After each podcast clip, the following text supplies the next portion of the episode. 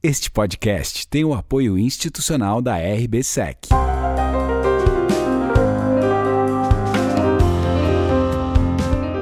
Podcast Bate-Papo com Felipe Ribeiro, o único podcast de FIIs, CRIs e securitização.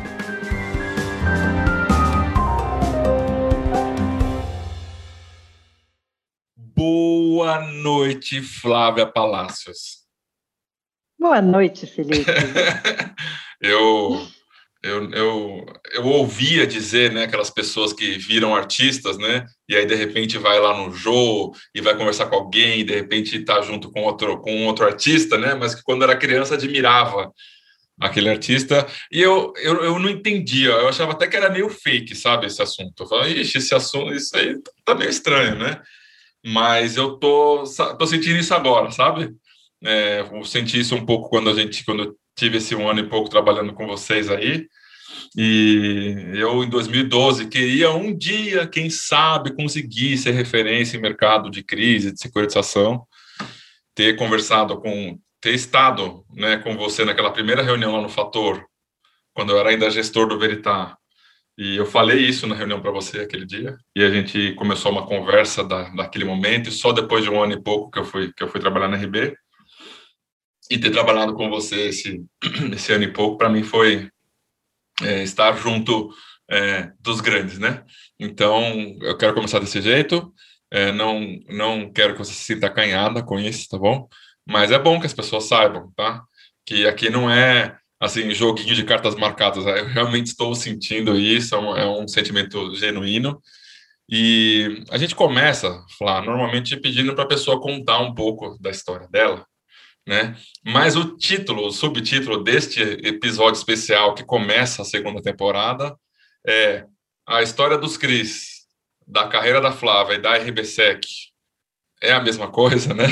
Então, esse é o, tema, o subtema que estamos trabalhando nesse, nesse episódio, que começa a segunda temporada, que está sendo, tem esse apoio institucional da RBSEC. E sinta-se à vontade, é um bate-papo, vamos conversar, mas se você puder contar um pouquinho como é que foi aquele movimento, estava no Rio, aí mudou de chefe, aquela história que eu já sei um pouco, mas as pessoas não, não conhecem. Vamos lá, legal, tô até me sentindo agora, então, no sofá do Jô, então, vou, vou imaginar aqui. A diferença é que lá tem lá a canequinha com chazinho quente, sei lá que eles põem ali, então, mas vamos lá. É, eu acho que essas histórias se confundem totalmente, tá? Eu não sei é, contar a minha história sem falar de RBSEC de securitização, o que em alguns momentos já foi até um certo conflito, né, uma crise de identidade. Assim, não pode ser que o que eu faço seja tão parte de mim. E hoje em dia eu já sou super bem resolvida. Eu acho o máximo isso ser tão parte de mim e eu ter prazer de contar a minha história e se, sei lá, né, vai que eu vou lá para o Jô e vou escrever uma biografia um dia, né, alguma coisa assim. Eu vou ter maior orgulho de misturar essas histórias e de poder dizer como a minha vida e a história do mercado de securitização se, se cruzaram, né? Eu sou um é... grande incentivador desse projeto do livro, você sabe. Eu acho Opa. que tem que sair, sair logo. Quando for possível, né? Quando for possível. Você tem tempo, vamos lá. Tem, tem dois filhos, além, além da tem dois filhos. É, eu comecei, eu tenho um único emprego até hoje, eu sou uma pessoa sem currículo, porque de fato é, ao contrário da grande maioria, não, não segui o fluxo de buscar diversas experiências. Eu tive todas as minhas experiências profissionais e foram várias sentadas numa única cadeira. Então, eu comecei já na RBSEC como estagiária, é, sem fazer a menor ideia do que era securitização. Então, a bem da verdade, eu nem queria fazer securitização, mas eu fiz economia no IBMEC, no Rio, é, queria mercado financeiro, e na época o que eu queria muito era trabalhar com M&A. Então, é, gostava, achava fascinante aquela mistura do comercial, da parte mercadológica, da modelagem. É, eu estava no Rio, é, o Rio, enfim, tinha ali algumas opções de lugares legais que tinham estrutura de M&A, é, e uma delas, na época, era a RB, e eu falei, pô, vou mandar meu currículo, quero trabalhar com M&A, mandei meu currículo, me chamaram para uma entrevista, e eu descobri na entrevista que não era na área de M&A. Fiquei um pouco frustrada, mas falei, conta aí, né? Deixa eu entender o que, que é. Eu saí sem entender nada. Eu saí de lá Falei, caramba, securitização. Eu estou na metade do curso de economia, nunca ouvi essa palavra dentro do MEMEC. Voltei para a faculdade, fui conversar com alguns é, professores e assim, os melhores professores de finanças que eu tinha, assim, eles tinham, eles me explicaram o que era securitização, mas eles tinham alguma dificuldade de tangibilizar para mim o que que eu faria numa securitizadora. Segui no processo de entrevistas, enfim, fui ali, cada entrevista que eu fazia, eu aproveitava o finalzinho para tentar entender um pouco mais, e aí iam para o quadro, desenhava um monte de caixinha, setinha, sede para cá, para cá, fluxo. Eu continuei não entendendo, mas tinham pessoas boas ali, é, e me falaram o seguinte: falaram, não, vem para cá, faz um bom trabalho, que vai surgir uma oportunidade na área de M&A e depois você muda. E assim eu fiz. Eu falei, legal, sou nova, sou estagiária, quero aprender. Sentei na cadeira para fazer a tal da securitização pensando que na primeira janela eu ia pular para fazer aquilo que eu realmente queria. É, o problema é que eu já fui me encantando logo no início, né? Então, isso era 2003, o mercado de securitização era muito recente, na época tinham três securitizadoras no mercado, é, duas securitizadoras muito focadas ali no, no mercado é, residencial, habitacional, é, e eu sentei na RBSEC entendi que a gente se diferenciava justamente por focar em operações diferentes, é, em estruturas mais criativas, onde a securitização era uma solução de captação de recursos para empresas dos mais diversos segmentos e não só do imobiliário. Então vem aí a primeira surpresa, né? Eu tinha feito o dever de casa, eu tinha estudado a lei 9.514, é, certificado de recebível imobiliário, eu li a exposição de motivos da lei, que era fomentar o mercado habitacional, imobiliário, e eu cheguei e comecei a trabalhar com a Petrobras, com a Unilever. Eu falava, nossa, mas aí eu descobri que, de fato, empresas dos mais diversos segmentos têm uma base imobiliária e o que a gente propunha ali era explorar alternativas de securitização para estas empresas dos mais diversos segmentos. Eu demorei um tempo, eu bati cabeça muito tempo para entender o que parece óbvio hoje, tá? É, eu demorei, eu acho que uns quatro meses para entender que alienação fiduciária era diferente de regime fiduciário. Eu nunca tinha ouvido a palavra fiduciária na minha vida. Me em dois termos juntos. Então eu anotava no papelzinho, né? O dia que me explicaram, anotei, e sempre que eu lia no contrato, eu ia lá, qual que é isso? É a garantia do imóvel ou é a segregação patrimonial da securitizadora? Então eu demorei um tempo ali para digerir um pouco ali, um pouco do, do, que hoje é muito básico e do que hoje, sei lá, ensina-se na faculdade, na, na época não ensinavam. É, e fui gostando. No final, eu fui entendendo, aquilo foi abrindo um pouco o mundo, eu fui entendendo que muito mais do que é, modelar é, operações, né, fluxos de caixas diversos, trancheando, que é o que eu tinha lido nos livros, e aliás, só livros gringos, né, não tinha nenhuma bibliografia de securitização é, brasileira na época, então eu, como estagiária esforçada que queria me preparar para sentar ali, tive uma dificuldade, mas eu fui descobrir que na prática o que eu fazia era muito diferente do que o que estava no livro. E era muito interessante, era muito interessante você explorar é, o que, que a lei te dava ali de alternativa, o que, que a regulação te dava e, e o que, que esse mercado de capitais abria de, de oportunidade de criar produtos ali que fossem bons para quem estava tomando e bons para investidores.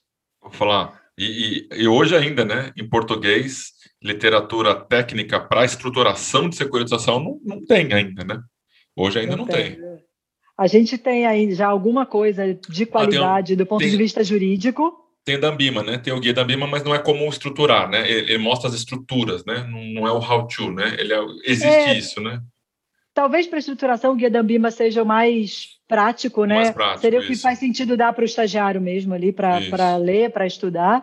A gente tem alguns livros já tratando do aspecto jurídico, tem, tem mas dois, nunca conversa. Né, que eu me lembro. É mas não tem ainda, de verdade. Acho que é, até porque eu acho que aí vem a parte que eu aprendi a gostar desse mercado. O mercado está em construção ainda. Eu acho que a gente nem Assim, se a gente fosse fazer um livro hoje, certamente seria aquele tipo de livro que a cada dois anos precisaria de um adendo, porque o mercado ainda está nessa fase de criação e de, de aperfeiçoamento do, do, conceito, né? do que pode, do que não pode, do como pode. É... Mas, enfim, assim foi o começo. É, era o comecinho do mercado de securitização. Eu lembro que logo no meu primeiro ou segundo ano é, apareceu um e-mail de uma empresa que na época ninguém conhecia, falando temos um curso de especialização em securitização. E aí é, me mandaram e falaram, pô, Flávia, você não quer fazer? Na época eu ainda fiquei meio possessa porque eu tinha que pagar 50%. Eu falei, pô, vocês querem que eu aprenda a securitização? Eu ainda tenho que pagar, né? Estagiária, ganhava pouco. Mas fiz a minha parte, a empresa pagou metade, eu paguei metade. Fui fazer o curso com a empresa que ninguém nunca tinha ouvido falar. E foi uma grata surpresa. É o primeiro curso da Alquibar, assim que ela tinha sido montada. É, eles fizeram um curso sobre securitização. É, eu era a única estagiária na turma, então é, era um negócio muito novo. A maioria do, do público que estava lá eram diretores de bancos, diretores de empresas. Eu era mais novinha disparada, fui meio que adotada pelo pessoal. Eu era a única que ia de ônibus para o curso, pegava carona depois. Então, é, mas foi legal, porque aí eu fui vendo um pouco, eles trouxeram um pouco do que é o mercado lá fora, do que tem de potencial. Enfim, eu lembro que eu aprendi é, nesse curso, uma das garantias que eles ensinaram foi sobre a utilização de derivativos de crédito é, nas operações de securitização, que é uma coisa que até hoje não aconteceu e agora tá para acontecer. Então, quase 20 anos depois, aquilo que eu aprendi lá, eu tenho que resgatar o livrinho para usar. Então, é, eu fui gostando, principalmente do fato de perceber que o mercado não estava pronto. Então, que a gente desbravou o mercado, que muitos dos dos lastros de operação, das possibilidades do pode ou não pode fazer, a gente tinha que construir a tese e bater na CVM e falar, CVM, entendemos que pode, pode mesmo? E várias vezes você fala, não sei, manda protocolo aqui, deixa eu estudar, deixa eu analisar. Às vezes ela voltava dizendo que sim, às vezes que não, mas enfim, é esse é, gostinho de você construir um mercado, eu acho que foi me, me ganhando. É, então, assim, assim fiquei até hoje, assim foram mais de 18 anos aí de mercado de securitização, onde eu já fiz de tudo, tá? Já fiz da ata da reunião, da apresentação, encadernar a apresentação, cobrança, precificação, estruturação. No final do dia, eu consegui olhar a estrutura como um todo, seja da securitizadora, seja do mercado. Enfim, tive contato com todos os tipos de, de clientes, de investidores. Então, é, fui construindo a minha carreira em torno dessa construção do, do próprio mercado.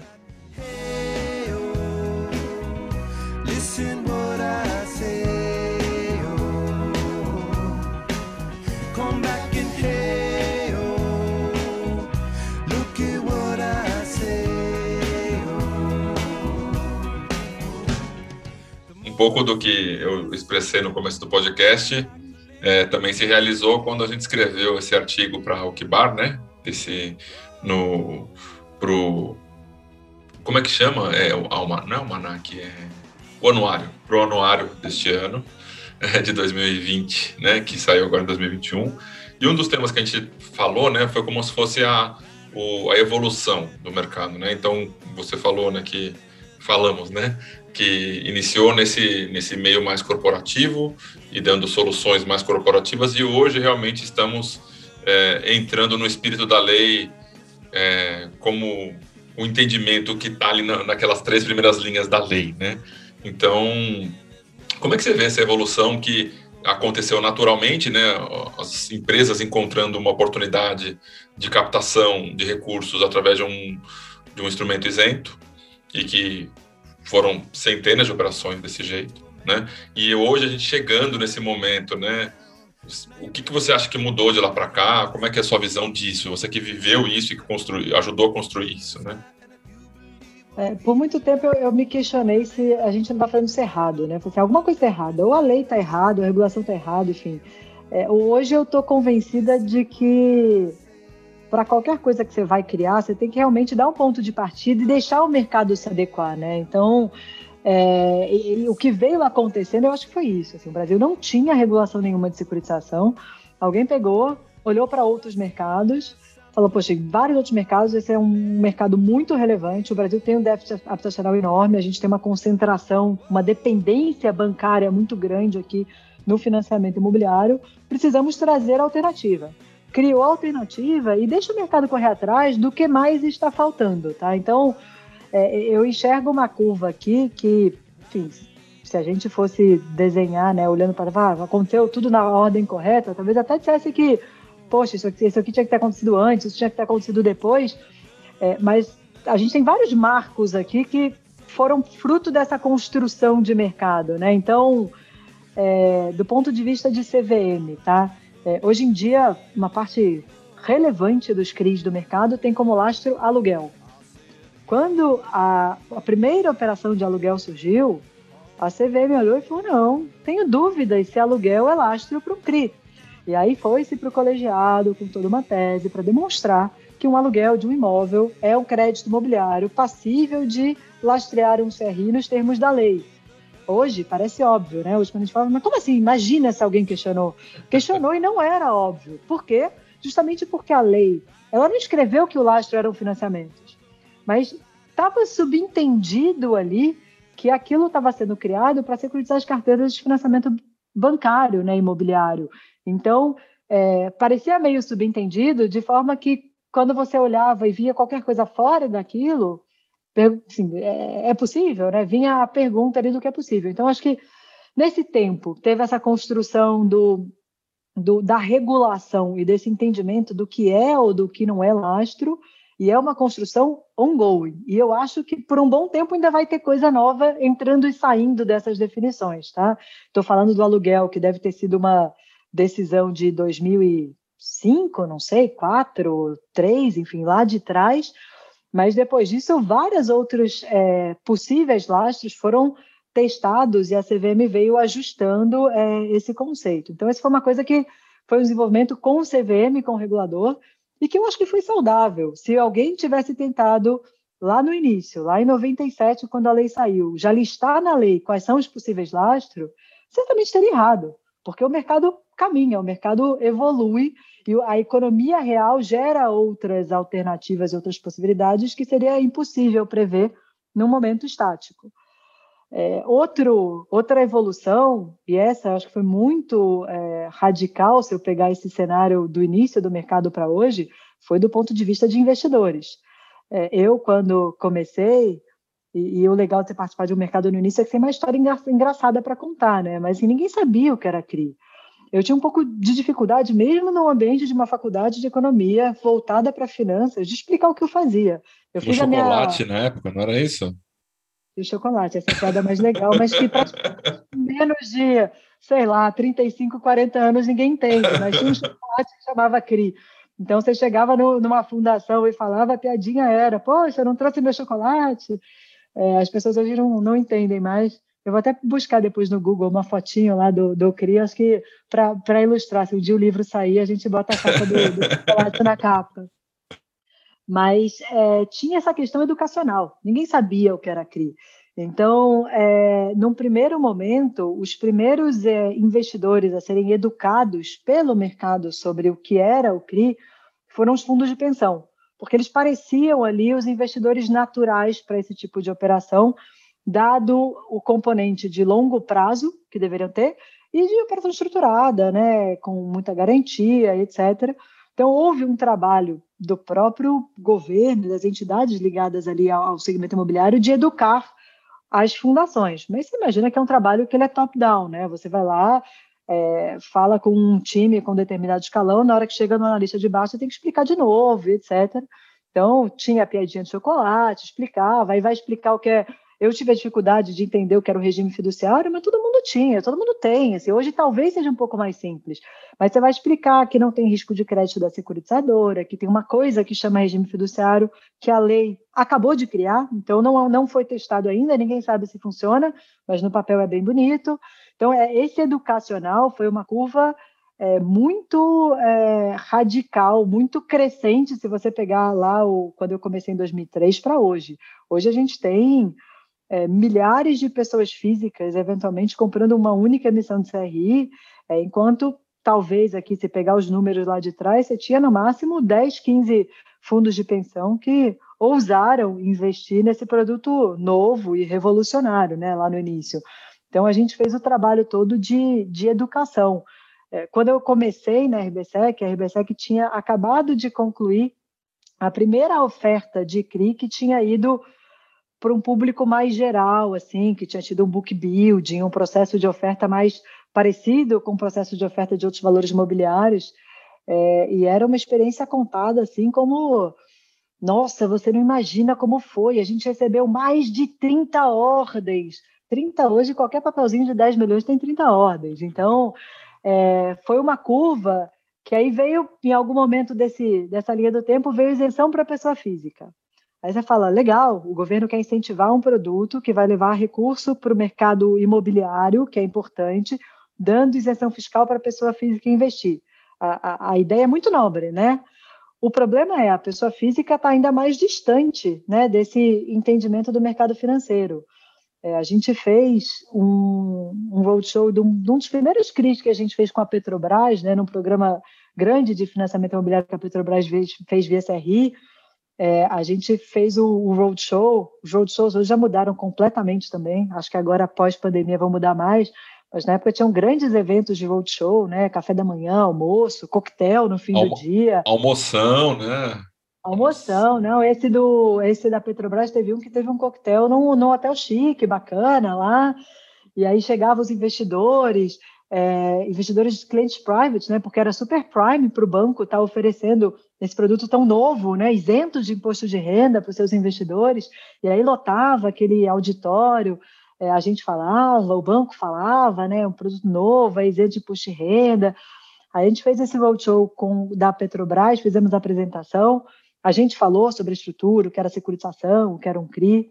O banco falou sobre a oferta, né, termos e condições, o prazo, a amortização e etc. O RI da Petrobras foi lá, falou sobre é, a, a, o commitment da Petrobras naqueles pagamentos, né, como é que estava o balanço da Petrobras, o que, que, era aquilo, vamos financiar a construção de uma nova sede, é, não sei aonde, para isso, para aquilo. Aí acabou, aí a gente abriu para perguntas. Aí uma senhorinha lá no final da plateia levantou o dedo e falou, pô, eu tenho uma pergunta. Pois não? Aí leva lá o microfone para a senhorinha. Isso é a ação da Petrobras? Eu falei, gente, uma hora e meia depois. Então, era muito, muito difícil, assim. E, e se bobear, tem gente que comprou, a gente já viu na outra, no outro extremo, em assembleia de CRI, investidor que chega, ele já comprou, já deu problema, já teve assembleia, e ele senta na assembleia e fala: me explica de novo o que foi isso que eu comprei, porque eu não entendi. Então é... o, o suitability feito pelo banco ficou lá atrás, né? É complexo, né? E aí, aí, quando eu falo de curva de mercado, é, hoje, talvez a gente esteja chegando né, nesse cenário numa coisa que talvez seja mais definitiva, que talvez tenha vindo para ficar, que é o quê? A gente tem a grande maioria das ofertas de CRI sendo destinadas para fundos, analisados e monitorados por gestores qualificados, etc. Aí, se você me perguntar assim, gente, mas não devia ser óbvio, por que, que inventaram de vender direto para a pessoa física primeiro, né, antes do gestor? Eu não faço a menor ideia. Eu estava ali remando de acordo com a maré, apareceu aqui uma lei, é isento para pessoa física. A gente comemorou horrores, foi muito bom para o mercado, abriu o mercado, ampliou, de fato foi importante. Hoje, de novo, o engenheiro de obra pronta olha para trás e fala: Poxa, deviam ter primeiro criado o fundo de CRI, para depois trazer a pessoa física direto. Mas sei lá, ninguém pensou. Foi ruim? Não, foi melhor ter feito assim do que não ter feito nada. É, mas hoje a gente enxerga que a liquidez do CRI é muito melhor, porque tem gestores qualificados na outra ponta. A gente entende que esse suitability é muito mais fácil, porque é, é um gestor, é um cara que estudou para analisar aquele tipo de produto, que tem um time que consegue analisar e entender, que consegue monitorar. É, mas isso é uma novidade de assim, esse, esse, cenário de ter os fundos como investidores é, principais aqui é um cenário de três anos para cá, talvez. Três anos. É, três anos, Flávio. Então, é muito recente. Se eu estou falando do universo de quase 20 aqui, é, a maior parte do tempo a gente estava remando aqui no processo de educação da base de investidor mesmo.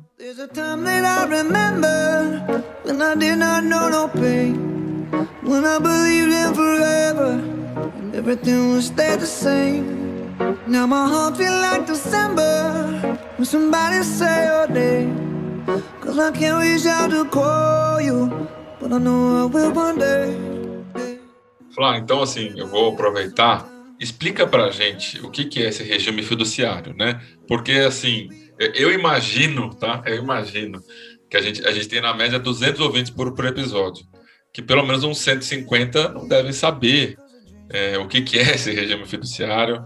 Eu lembro, quando eu era criança, de eu ouvir do caso da Encol, que eu acredito que seja um dos grandes originadores desse regime fiduciário aqui no Brasil.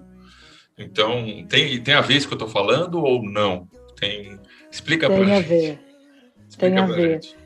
E tudo que eu queria na época que eu entrei como estagiária era que alguém tivesse. E eu não posso nem reclamar, tá? Me explicaram. É porque parecia muito complexo. Mas eu queria que tivesse isso escrito ali bonitinho para ter, ter sido mais rápido o processo.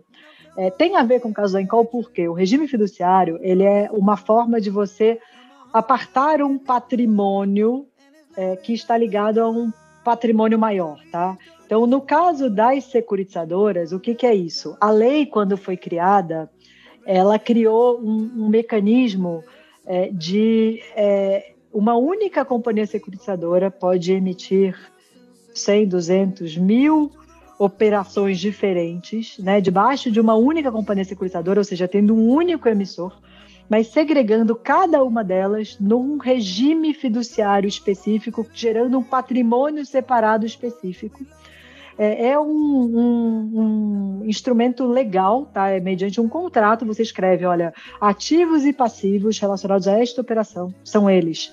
Esses lastros e essas garantias e esse CRI, eles estão vinculados a um regime fiduciário. É, a gente nomeia, neste momento, obrigatoriamente, um agente fiduciário, que é um agente externo, que não pode ser parte da securitizadora, para ser responsável pela fiscalização ali daquela segregação. E você, juridicamente, segrega tudo que está debaixo daquele patrimônio separado do patrimônio da companhia securitizadora. Então, vamos imaginar que eu, RBSEC, tenho no meu balanço mil reais de caixa, um imóvel proprietário, que é a minha sede. Isso aqui é o meu patrimônio comum. Isso aqui é o que eu, securitizadora, tenho. Agora, debaixo da RBSEC, tem quase 300 operações distintas em patrimônios separados distintos. E aí você vai pegar, o que, que tem nesse umzinho aqui? Você dá um zoom ali naquele patrimônio separado, ele tem é, no, na ponta do ativo, né, pensando como um balanço, é, créditos de aluguel devidos pela Petrobras, do CRI da senhorinha lá que fez a pergunta. Os créditos estão lá, eles, estão, eles pertencem àquele patrimônio daquele CRI. O que, que tem no passivo daquele patrimônio? O apagar de juros e amortização e custa monetária daquele CRI.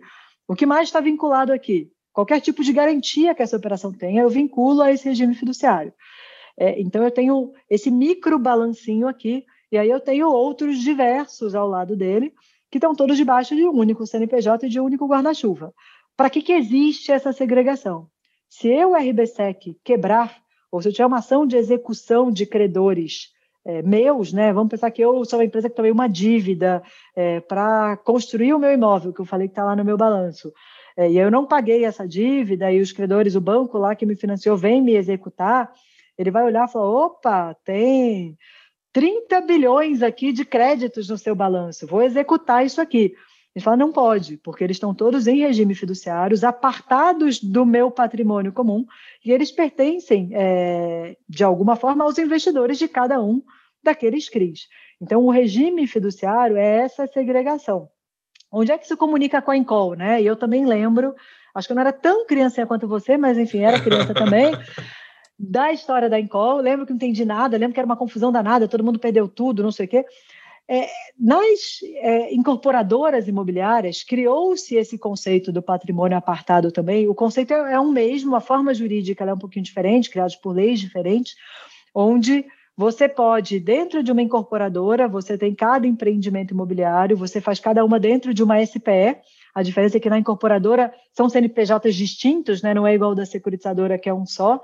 É, e você aparta cada patrimônio, que é de cada empreendimento, um dos outros. Então, se eu tenho um problema né, num, na construção de um prédio aqui, que foi embargado, que eu, tenho, que eu tenho um problema financeiro aqui, isso não contamina todos os outros e você tem essa segregação de que os, o dinheiro vindo da venda dos apartamentos desse empreendimento não pode ser usado para pagar uma dívida do outro, você consegue segregar. Isso deu muita segurança para os compradores de imóveis na planta. Então, assim, o princípio é exatamente o mesmo. É, o judiciário entende muito parecido, tá? Então, quando é, você imagina, para um juiz também não é fácil dizer, ah, um chama regime fiduciário, outro chama patrimônio de afetação. Então, na cabeça do dia é tudo a mesma coisa, mas a essência é a mesma, sim, tá? É, é você conseguir separar do patrimônio comum da securitizadora e dar essa segurança para os investidores de que mesmo que a securitizadora é, venha a falir ou qualquer coisa dessa, ele consegue acessar aquele lastro e aquela garantia. Então, o, o que a gente está falando é de um, de um tema complexo, né? Controles. Então, a nossa aproximação, quando eu estava lá no Fator, se deu por esse motivo, né? E, e aqui a, eu, eu, tenho uma técnica, né? Quando eu vou falar uma coisa que pode parecer outra, eu, eu deixo bem claro, tá? Então, não, não, não é público, tá, gente? É só a realidade. Tá bom? É só a realidade.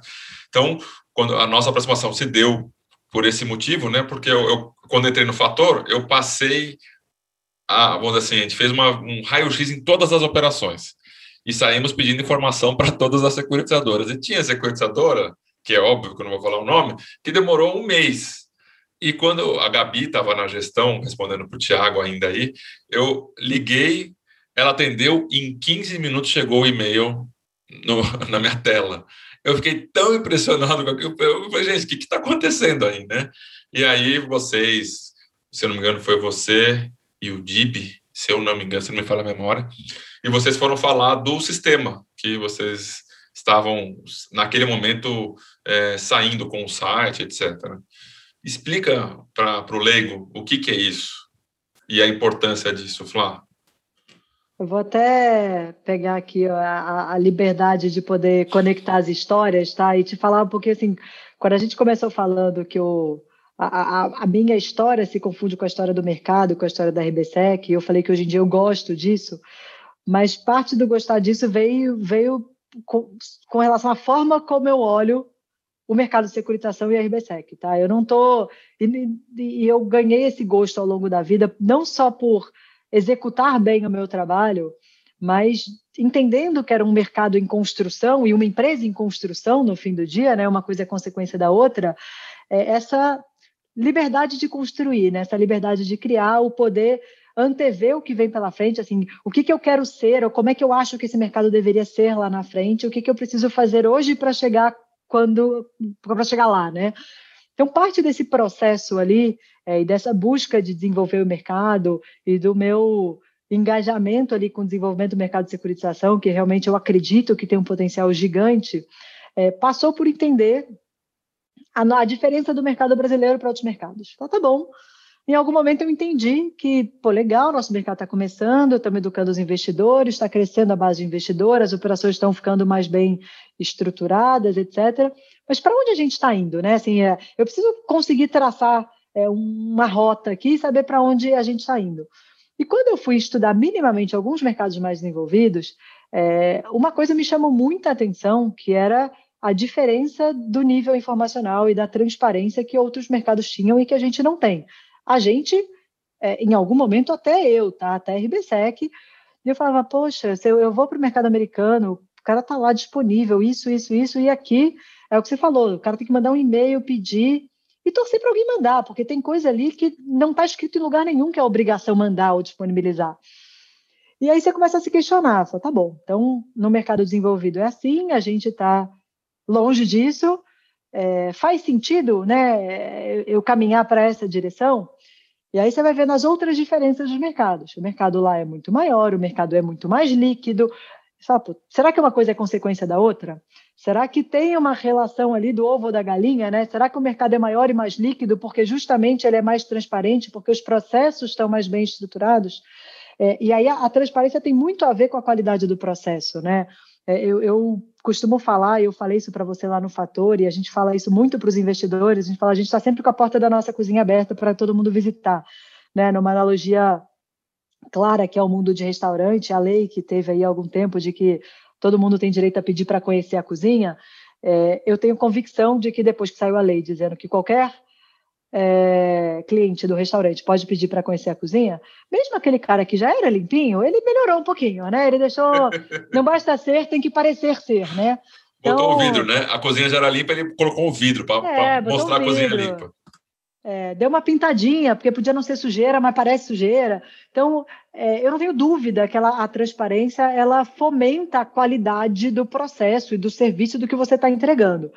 Então, é, ao entender que os mercados mais desenvolvidos, dentre outras coisas, eram mais transparentes, e fazer uma relação clara de que para o desenvolvimento do nosso mercado a gente tinha que passar por isso, é, eu virei a pessoa que começou a usar isso como mantra É, e vou, sim, cheguei dentro da RBSEC um dia e falei, galera, a gente vai vestir a camisa da transparência é, e pô, vamos fazer o que, que a gente pode fazer para melhorar esse nível informacional e para deixar tudo mais transparente possível para os investidores. Vou falar. Prim... Hum. Aproveitar que você deu uma respirada. Isso tem a ver com o momento que você entrou na, na, na Ambima como head lá do, do, do, comitê de securitização, que era comitê de subcomitê de CRI, depois grupo de trabalho, né? Eu não sei qual é a Eu acho que hoje. isso eu não sei se eu não lembro mais exatamente os timings, mas certamente aumentou o meu engajamento nessas frentes informacionais da Ambima. Tá? Então, assim, a gente também se cruzou por lá nesse tema, mas certamente é, isso é, aumentou o engajamento ali. É, hoje eu sou militante do assunto, inclusive na Ambima, mas é, certamente eu, virar essa chave, né, entender que sem isso o mercado não ia se desenvolver, foi muito importante para trazer a consciência para mim, para dentro de casa, para o meu time, de que a gente precisava disso. E eu ouvia muito, e ainda ouço eventualmente no mercado, mas ninguém paga para isso. Sim, pagam a mesma coisa para quem é transparente e quem não é. Então, por quê? Né? Por que fazer isso?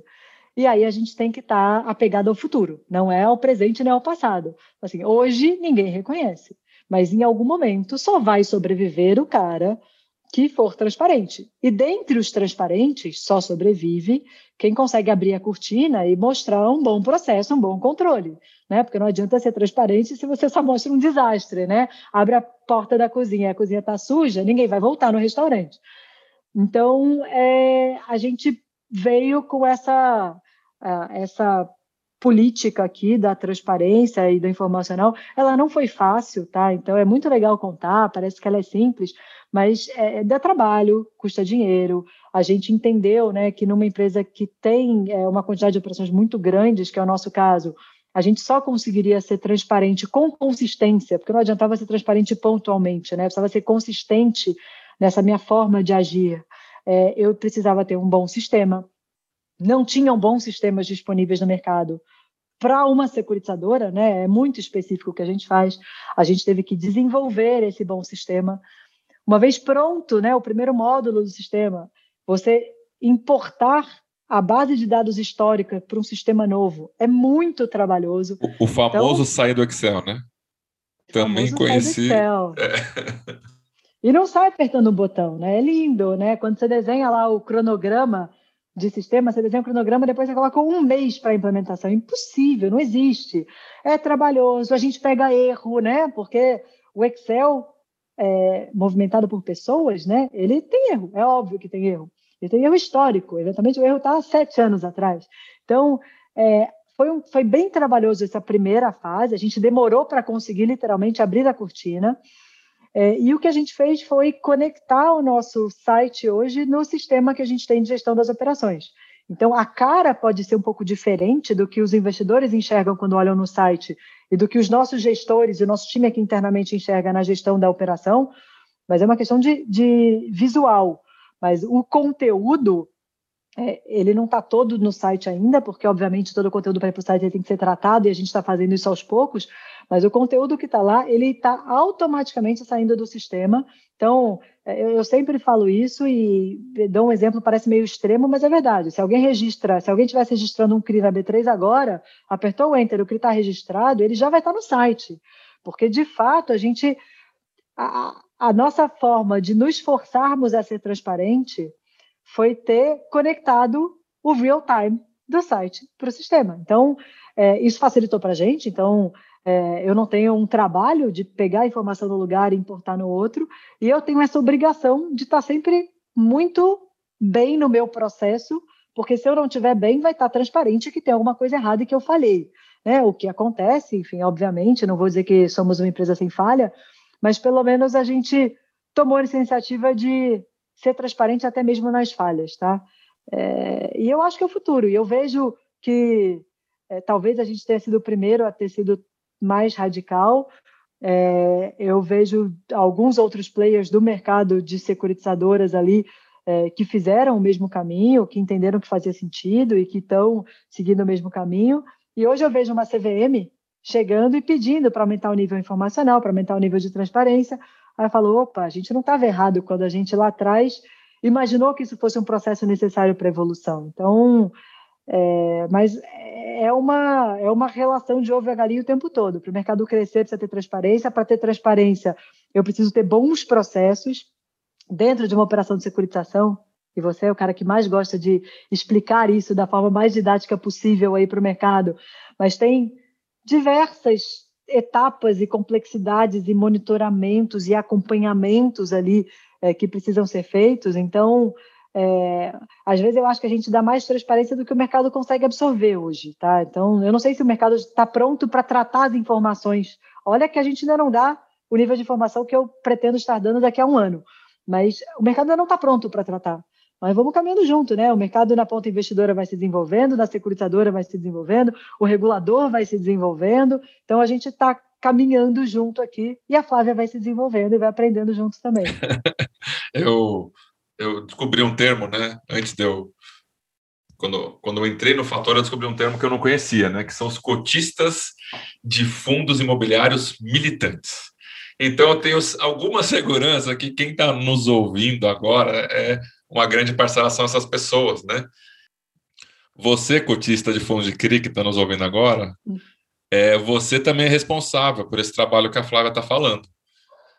Então, como que você pode colaborar? Né? Você pode pedir mais informações para o seu cotista. É, e aí, né, como que a gente vai conseguir ver isso? Isso vai vir de alguma maneira no relatório e de alguma maneira também vai fazer com que é, as securitadoras também se mexam, né? Então, você, cotista de fundo imobiliário militante, você tem um papel fundamental. Você saiba que você, é, é com você essa história, tá?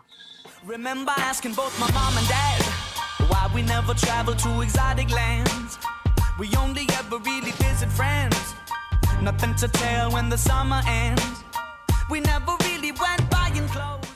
Falar, eu, eu, um dos motivos, né, do apoio institucional que a Rebesec está tá dando para essa segunda temporada foi abrir portas, né?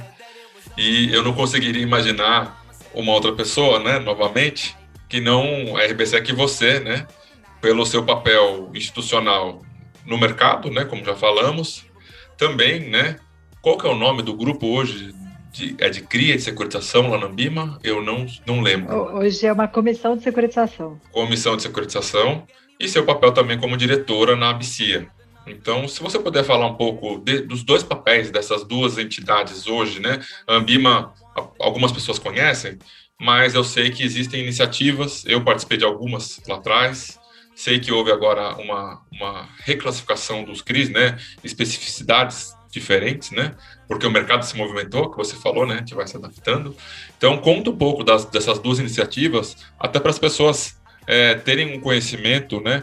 Que está realmente sendo feito coisas, né? E como que está sendo... O que puder falar, né? Eu sei que tem coisas que são é, confidenciais, né? Mas tem coisas que eu sei que dá para falar. Você puder contar um pouco para gente... Não, lógico.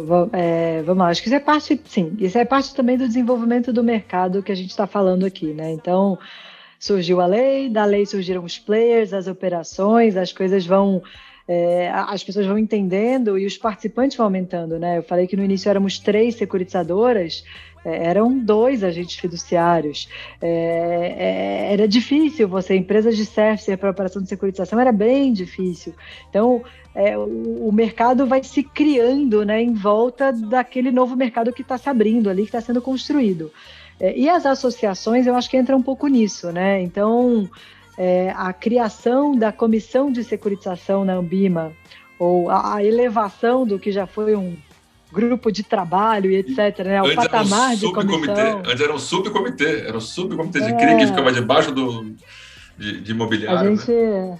estamos ficando chique, né? Pô, é, é, legal ver que vai, vai crescendo, mas eu acho que é reflexo disso, é isso, era um subcomitê, depois virou um grupo de trabalho, porque a Ambima está olhando para o mercado de capitais como um todo, e é óbvio que a força dos grupos, elas é, são proporcionais às forças ou é, a, a, o compromissor são os mercados.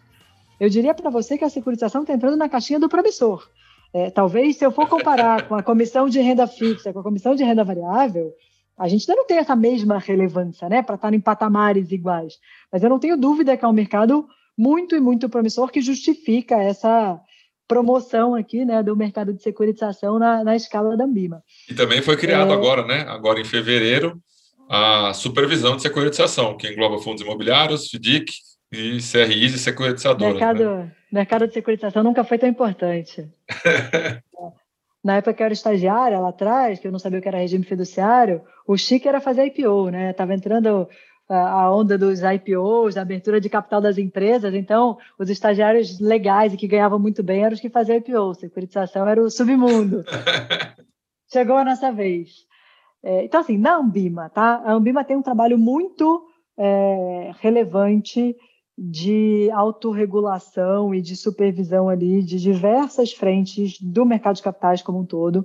É, ela já vem olhando indiretamente a securitização há muito tempo, na medida que ela tem debaixo dela os principais players de distribuição né, de, de valor mobiliário, e aí, consequentemente, de CRI, é, de CRA e outros de securitização.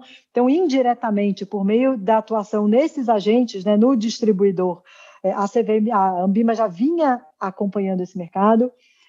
Mais recentemente, a Ambima trouxe para debaixo do guarda-chuva dela os agentes fiduciários, que são um player muito relevante deste mercado de securitização. É, e, apesar das companhias securitizadoras não estarem ainda, né, imagino que seja uma questão de tempo, mas oficialmente debaixo do guarda-chuva de supervisão e de autorregulação da, da Ambima, é, eles mantiveram a, as portas abertas para que voluntariamente as securitizadoras pudessem é, ir para a Ambima, aderir ao, aos códigos, etc. E a adesão foi bastante relevante, tá? Então, a gente tem hoje dentro da comissão de securitização é, diversas securitizadoras do mercado, é, que ajudam a trazer esse lado da securitizadora, junto com distribuidores né, de produtos de securitização, junto com agentes fiduciários, junto com gestores que são investidores, junto com representantes de corretoras e de privates que estão olhando na ponta do investidor é, pessoa física. Então, a gente consegue ter um fórum ali com uma abrangência bastante completa de mercado é, para discutir é, questões legais, regulatórias, é, de autorregulação, de classificação, de uma forma muito é, efetiva, né? Quando você bota todo mundo na mesa, e quando a gente esteve é, lá atrás discutindo lâmina, você estava com o chapéu de gestor, possivelmente? Estava na Gaia. Securitadora? Estava na Gaia. Securitadora. Nós tínhamos gestores na mesa ali é, com o chapéu de gestor e estavam as securitadoras juntos ali é, tratando. Então, é, o papel do BIM acho que é bem relevante nesse sentido, porque ela traz essa visão macro do mercado, tá? Ela traz esse alinhamento de interesses, nem sempre alinhado, né? Chegar num alinhamento muitas vezes é um trabalho bastante árduo, mas é um trabalho que a Ambima tem desempenhado bastante bem, é, e acho que a gente tem algumas pautas aí pela frente muito relevantes para o desenvolvimento do mercado é, dentro da Ambima, né? Uma delas é, o, a Ambima tem um, um projeto que já está no ar, do Ambima Data, voltando para o assunto informacional, é, que é um portal de informações de informações de mercado de capitais, que começou com debentures e agora já tem uma quantidade de informação bastante relevante do mercado de CRI e de CRA. É, a Ambima já tem uma área de precificação com alguns CRIs lá dentro, então tem ali uma atuação bastante interessante é, e que traz o mundo de securitização para o mesmo patamar dos outros valores imobiliários, né, em termos de forma do mercado olhar para eles e, e, analisar. Vou falar, acho que é importante para as pessoas terem noção, né, que assim não é uma não é uma, uma brincadeira, né, as pessoas não estão brincando de dar mais informação, né.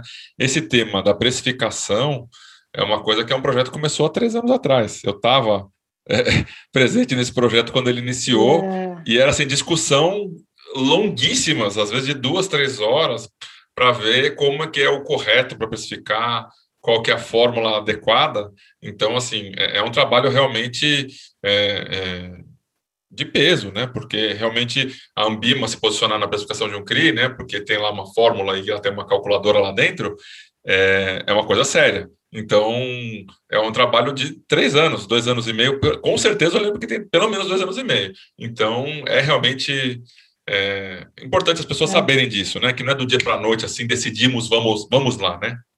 Não, é um trabalho que, de fato, demanda muito tempo. Quando a gente fala de CRI, né? Assim, o que é um CRI? Ele tem um lastro. Então a precificação dele tem que refletir o lastro. Aí você fala, não, mas a fórmula deveria ser desse jeito. E você fala, mas o lastro não é. Se eu faço uma fórmula diferente do que, do que a do lastro, eu estou trazendo um risco a mais das duas coisas não andarem iguais. Então, é muito complexo mesmo. Essa precificação de produtos de securitização é muito mais complexa do que de outros produtos. É um trabalho que demandou ali muito esforço, investimento, pessoas, tempo. É, hoje, ele já é visível. Se alguém olhar lá e falar, poxa, mas só tem esse percentual pequeno do mercado de CRI, assim, não menosprezem o esforço e a dedicação que foi necessária para chegar até aqui. E existe um ganho de escala para frente, né? Assim, é, é, mais fácil agora que já está construída a base a gente trazer é, outras informações e os agentes aqui do mercado para colaborar com isso. Então, você tem razão ali, acho que é um trabalho sério e, e, e difícil que está sendo feito.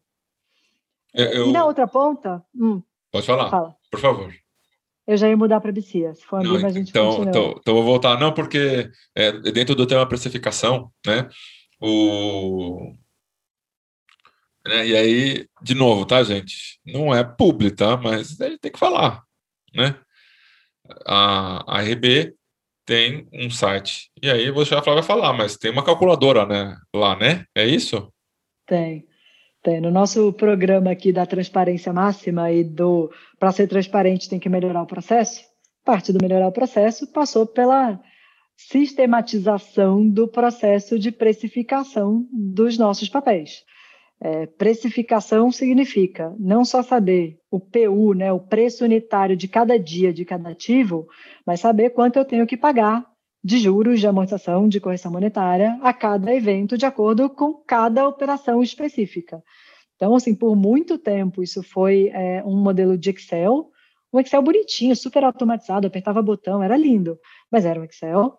E a gente desenvolveu um sistema na, na linha do que, se é para ser transparente, o meu processo tem que ser o mais perfeito possível, é, a gente precisava tirar ali o risco humano né, no, no processo, e a gente desenvolveu essa calculadora inicialmente pensando só da porta para dentro, tá? Pensando em fazer o nosso trabalho de precificar, de imputar os valores na, na B3 para pagamento, etc.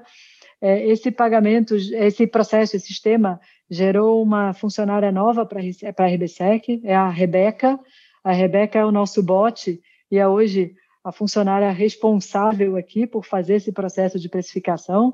Então, hoje é super automático, quando sai o IPCA e o IPCA vai, o sistema já captura ali o novo IPCA, todos os papéis que são IPCA são automaticamente precificados e os agentes fiduciários recebem um e-mail da Rebeca, que é um robô, dizendo esse é o valor, valide, no que eles validam, a Rebeca imputa na B3 e já faz todo esse processo. Então, a gente tirou ali a interferência humana e montamos a calculadora.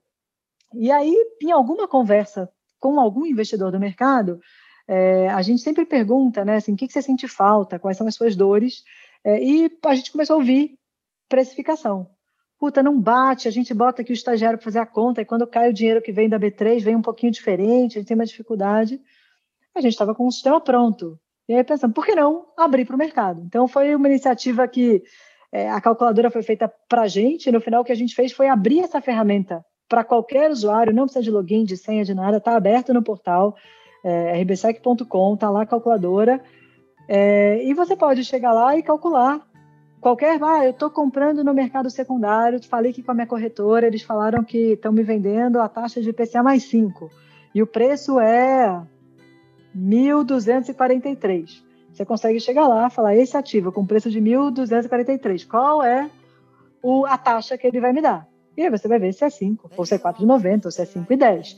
Então a gente a, a ideia aqui foi vamos facilitar a vida do mercado nessa precificação. E a gente hoje já tem ali algumas iniciativas de conectar isso, inclusive, com as áreas de precificação das corretoras e dos bancos, para facilitar no processo de extrato, de informe de imposto de renda para cliente. Então, é, a ideia é, a ferramenta está pronta, vamos dar o melhor uso possível para ela. And you let her go.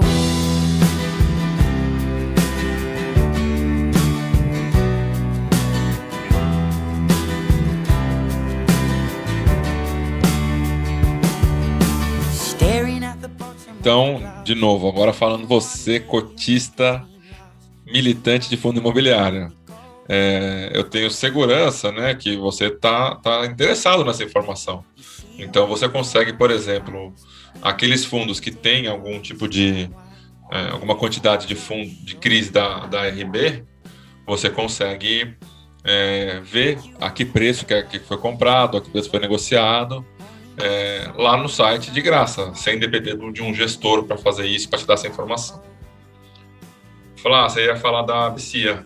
Eu ia contar da Abcia, que paralela à Ambima, que era uma associação bem maior, né, bem mais robusta que já existia, é, parte desse processo de desenvolvimento do mercado de securitização culminou na criação da Abcia, que é a Associação Brasileira das Securitizadoras Imobiliárias e do Agronegócio, é, especificamente para tratar do desenvolvimento do mercado de securitização. Então, é, enquanto na Ambima a gente é um pedacinho, cada vez um pouco mais importante, mas a gente é um pedacinho de um todo, na ABC a gente é 100%, né? A gente está ali, é, as principais securitizadoras do mercado estão na ABC, são atuantes, é, e o nosso objetivo ali é justamente trabalhar no desenvolvimento do mercado, seja em frentes é, relacionadas à regulação do mercado, é, ou seja, nos últimos anos aqui, nos últimos dois anos, eu diria que a nossa atuação principal na BCIA foi é, muito próxima à CVM, porque tiveram diversas iniciativas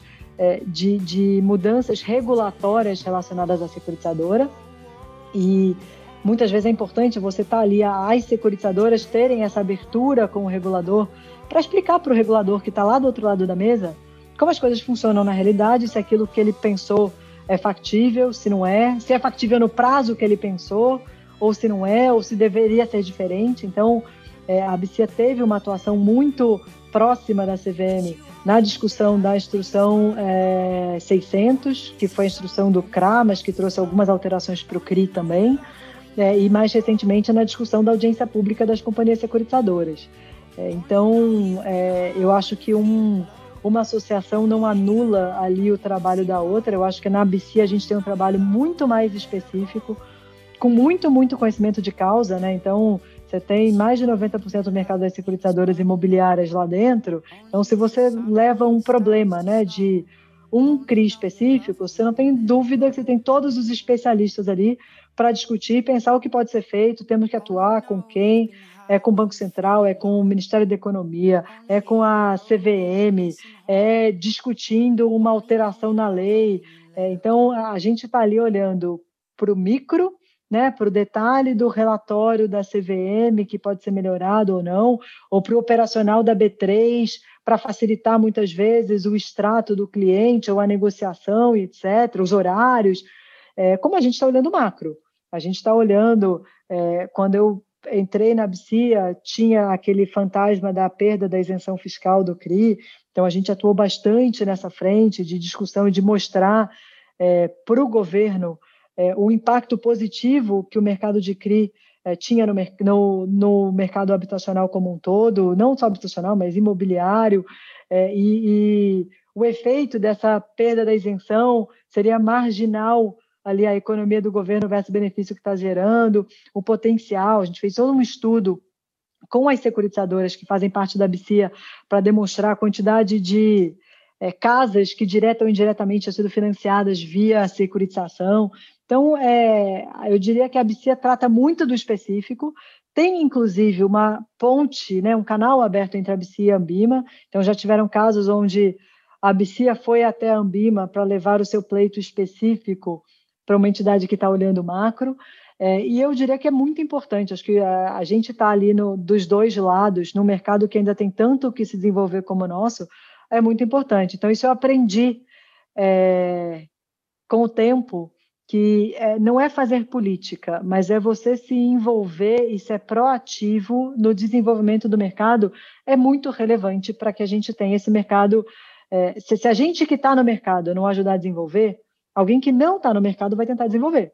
E esse alguém que não está no mercado não sabe dos detalhes do que funciona, do que não funciona, e pode vir uma lei torta, uma regulação que não funciona na prática. Então, é, hoje, parte da minha bibliografia aqui está na dedicação de um tempo razoável para essas duas frentes, porque eu entendo que desenvolver mercado é, não é a Flávia da RBSEC é a Abcia, é a Ambima, é um chapéu muito mais institucional, porque o que eu quero é que o mercado cresça. Eu não quero eu só crescer e ganhar dinheiro. Eu quero o mercado multiplicado por 10 no curto prazo, e para isso, é, é, esses chapéus aí, essas cadeiras, me dão muito mais essa, essas possibilidades.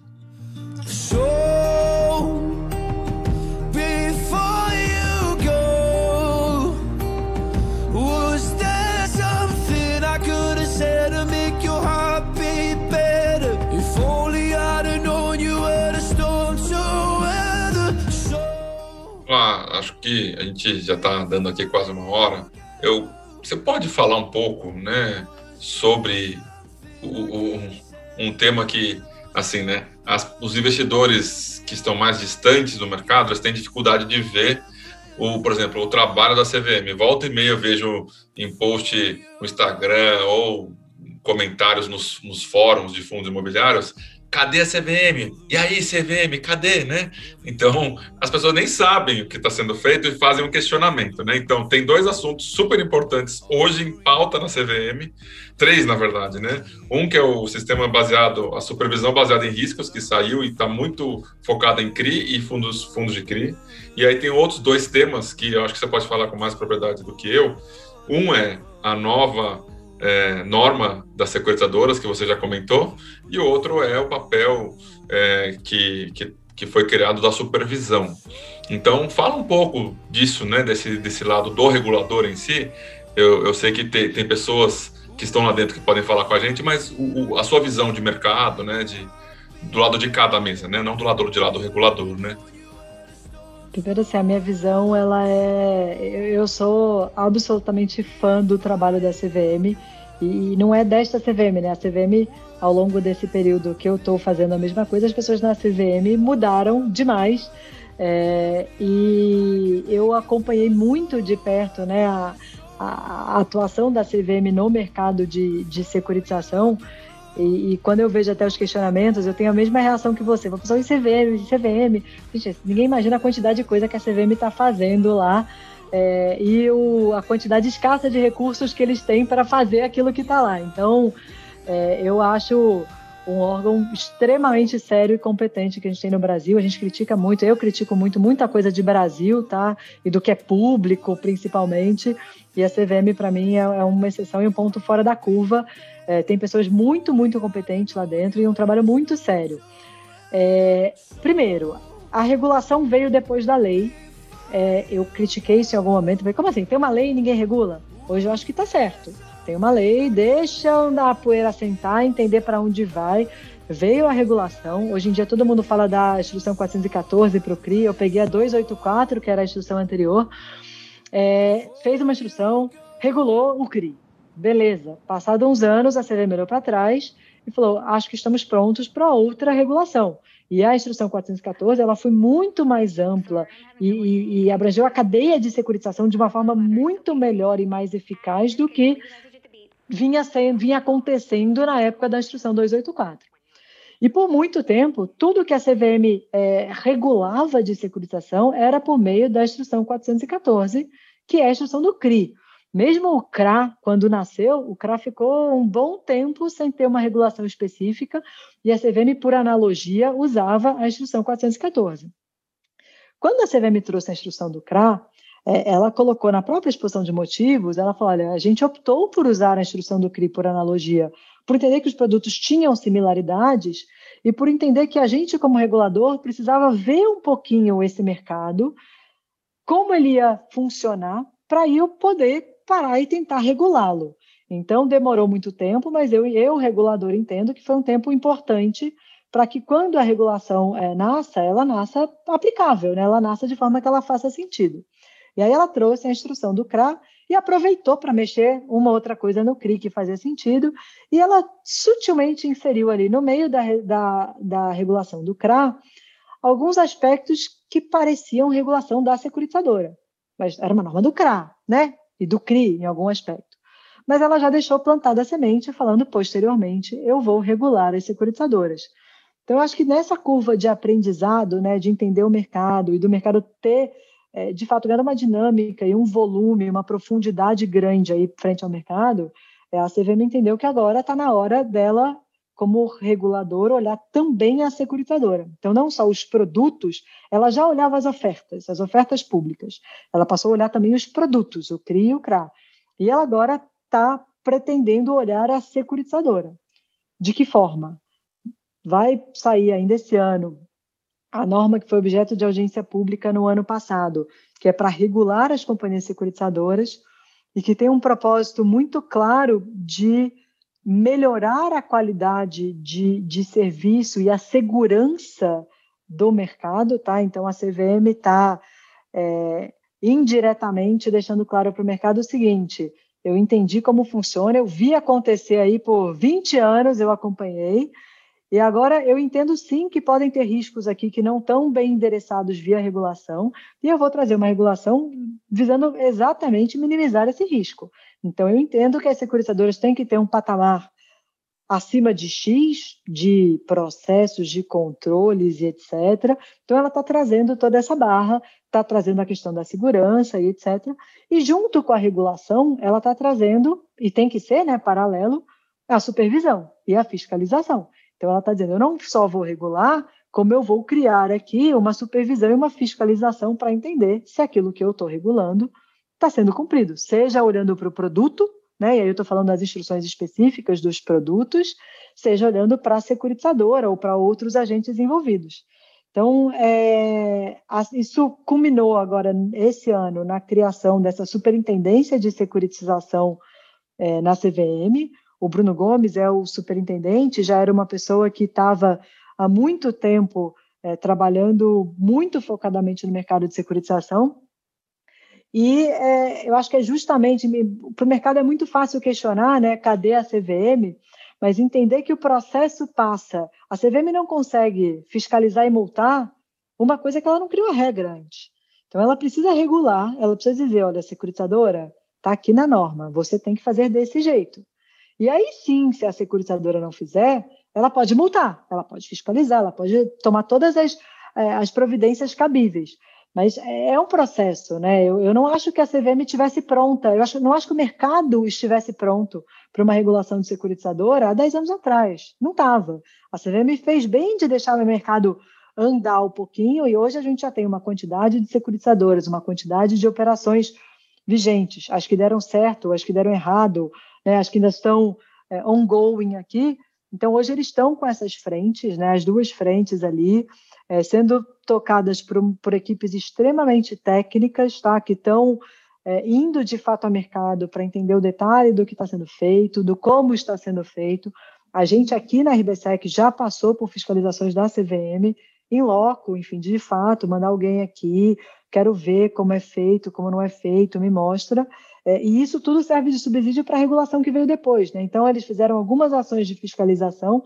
Eu não tenho dúvida, ninguém me falou isso, tá? Mas eu não tenho dúvida que o output dessa fiscalização não foi só penalizar o que estava de errado, mas foi entender a forma como estava sendo feito, aonde estavam as fragilidades daquele processo. Algumas coisas nem existem regulações específicas, eles nem podem autuar, mas agora na regulação eles com certeza endereçam esses pontos para justamente evitar que o mercado tenha essas fragilidades que eles identificaram. Então, é, é um trabalho é, grande, a gente falou da Ambima, mas assim, da CVM tem um peso muito grande ali é, nesse desenvolvimento do mercado. Eles sabem que se eles apertarem o parafuso demais, eles travam o mercado, se eles deixarem muito frouxo, o mercado vai dar problema. É muito difícil saber a dose correta, né? Aonde que você vai, sempre tem alguém reclamando, sempre tem alguém é, achando é como que tá pai e mãe, demais. né? É como pai e mãe, Exatamente.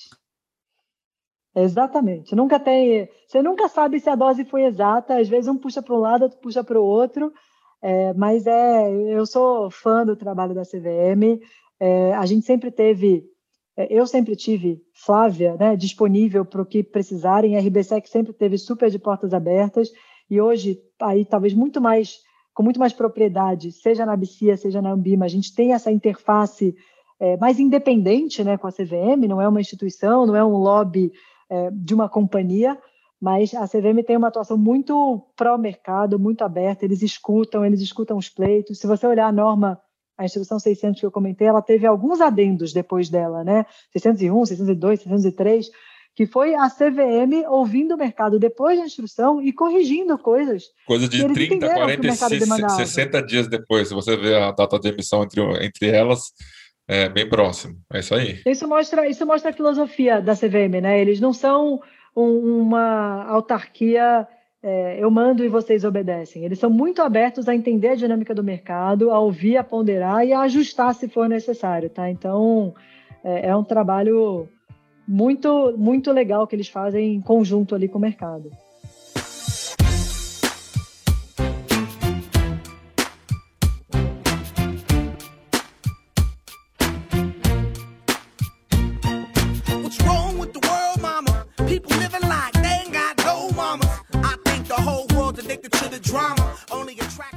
Recentemente teve, saiu notícias no mercado, né, é, da aquisição da RBSEC pela Jaguar. Você pode falar alguma coisa desse momento da, da RBSEC, desse, desse acontecimento? É, acho que esse é mais um capítulo aí do, do livro, né, da, da biografia, e tem muito a ver com o que a gente falou até agora, que é olhar para o que o mercado deveria ser e não para o que ele é ou para o que ele foi, né?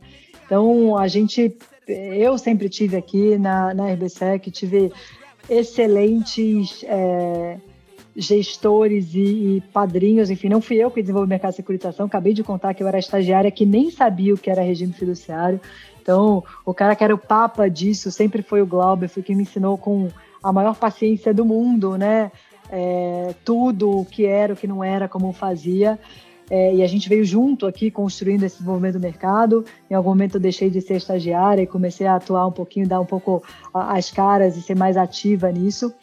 Mas quando eu olhava para o mercado para frente, é, tinha um ponto que começou a incomodar, e não vou nem te dizer que me incomodava, Flávia, tá? Começou a incomodar a gente na própria RB Capital. É, a gente entendia que a securitizadora, como agente desse mercado, a forma como o mercado brasileiro construiu ali essa dinâmica do mercado de securitização e, e o papel dessa companhia, de dessa companhia securitizadora, é, precisava ser uma entidade independente. É, então, é, o, o, potencial conflito de interesse de uma securitizadora com outros, ah, com, com outras atuações ali no mercado de capitais é, ele era, era nocivo para o desenvolvimento desse mercado. Então, quando a gente olhava, é, eu quero construir o mercado de securitização do Brasil de 2030, né? E eu quero que ele seja 10 vezes maior do que ele é hoje, 100 vezes mais líquido do que ele é hoje. Então, o que, que ele precisa ter? Ele precisa ter transparência, e a gente atuou muito fortemente nisso, e foi o primeiro ponto. Mas a segunda coisa que a gente sempre batia na tecla é que precisava ser independente. Eu preciso ter a total imparcialidade ali da gestão da operação de securitização para lidar. A gente, a securitizadora, ela lida com muitos stakeholders, né? Eu lido com o cedente do crédito, que foi quem captou os recursos de operação de securitização. Eu lido Vou com os devedores falar. dos créditos. É a empresa que tem mais cliente no mundo. Não tem mais cliente, é cliente de todos os lados. Ah, deve né? ser, é verdade que deve ser. A gente tem até um conflito. Quem é o que é o cliente? Mas é isso, eu tenho 70 mil devedores de lastros de CRI. E eu cobro deles todo mês um boleto, eu tenho uma relação com eles. Eu tenho 300 cedentes de operações de CRI. Eles são clientes e eu lido com eles. E a gente tem uma base de 100 mil investidores de CRI que tem os fundos que a gente falou aqui, mas que tem muita pessoa física direto, que tem fundações, que tem investidor estrangeiro e que também estão plugados aqui. Então, realmente, deve ser a entidade com mais cliente que tem aqui. E para eu poder lidar com todos esses agentes, a gente precisa ser independente, tá? Então, é, a gente discutiu por muito tempo dentro da RB Capital é, a forma de fazer isso. E a gente concluiu que não tem meia forma, né? A securitizadora, a RBSEC, ela já era uma empresa independente dentro do grupo RB Capital.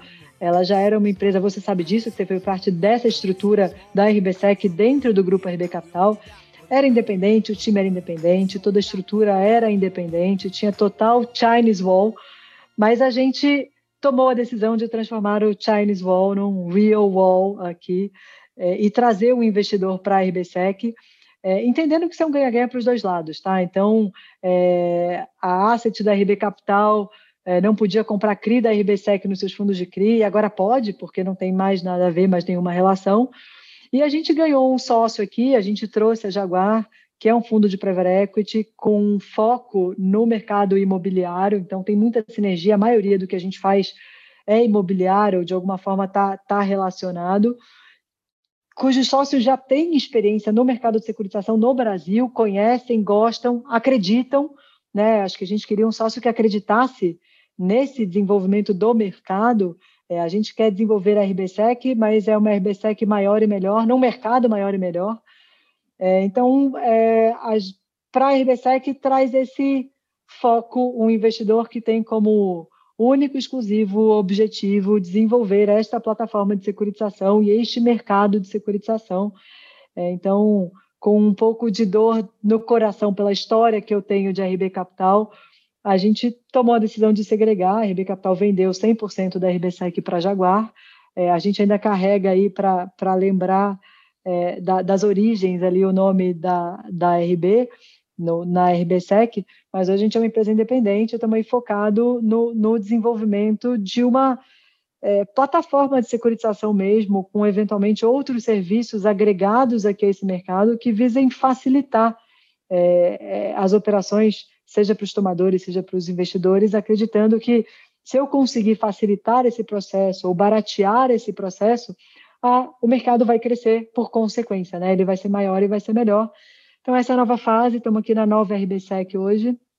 E, mas, enfim, o time é o mesmo, o sistema que a gente tanto falou aqui é o mesmo, está tudo junto, a transparência é a mesma ou vai ser maior ainda, então é, acho que agora a gente tem um pouco mais de foco é, aqui para até melhorar os sistemas, os controles e conseguir ainda melhorar a qualidade informacional que a gente tem.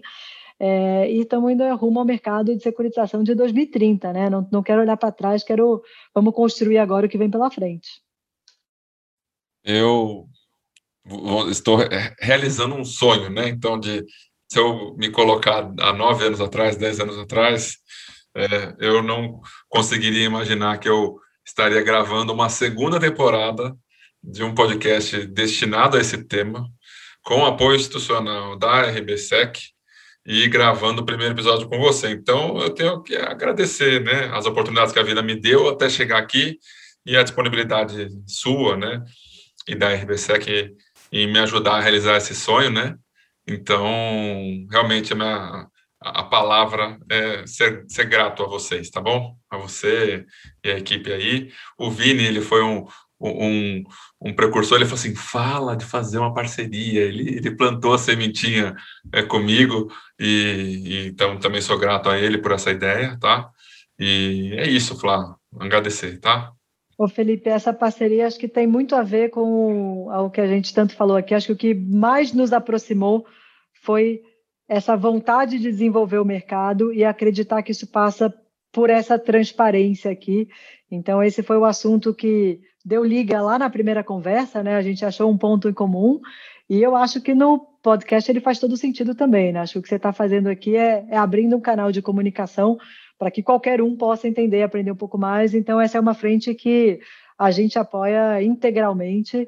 Então, a gente está muito feliz aqui é, de estar tá aqui apoiando você e a gente está sempre de portas abertas para apoiar naquilo que você achar que a gente consegue, porque você está sendo porta-voz é, de uma coisa que a gente acredita, né? Que o mercado precisa conhecer. Eu acredito no investidor que compre sabendo o que está comprando, sabendo o risco que está tomando, mas o potencial, né? E o, o que vem na, na, do outro lado.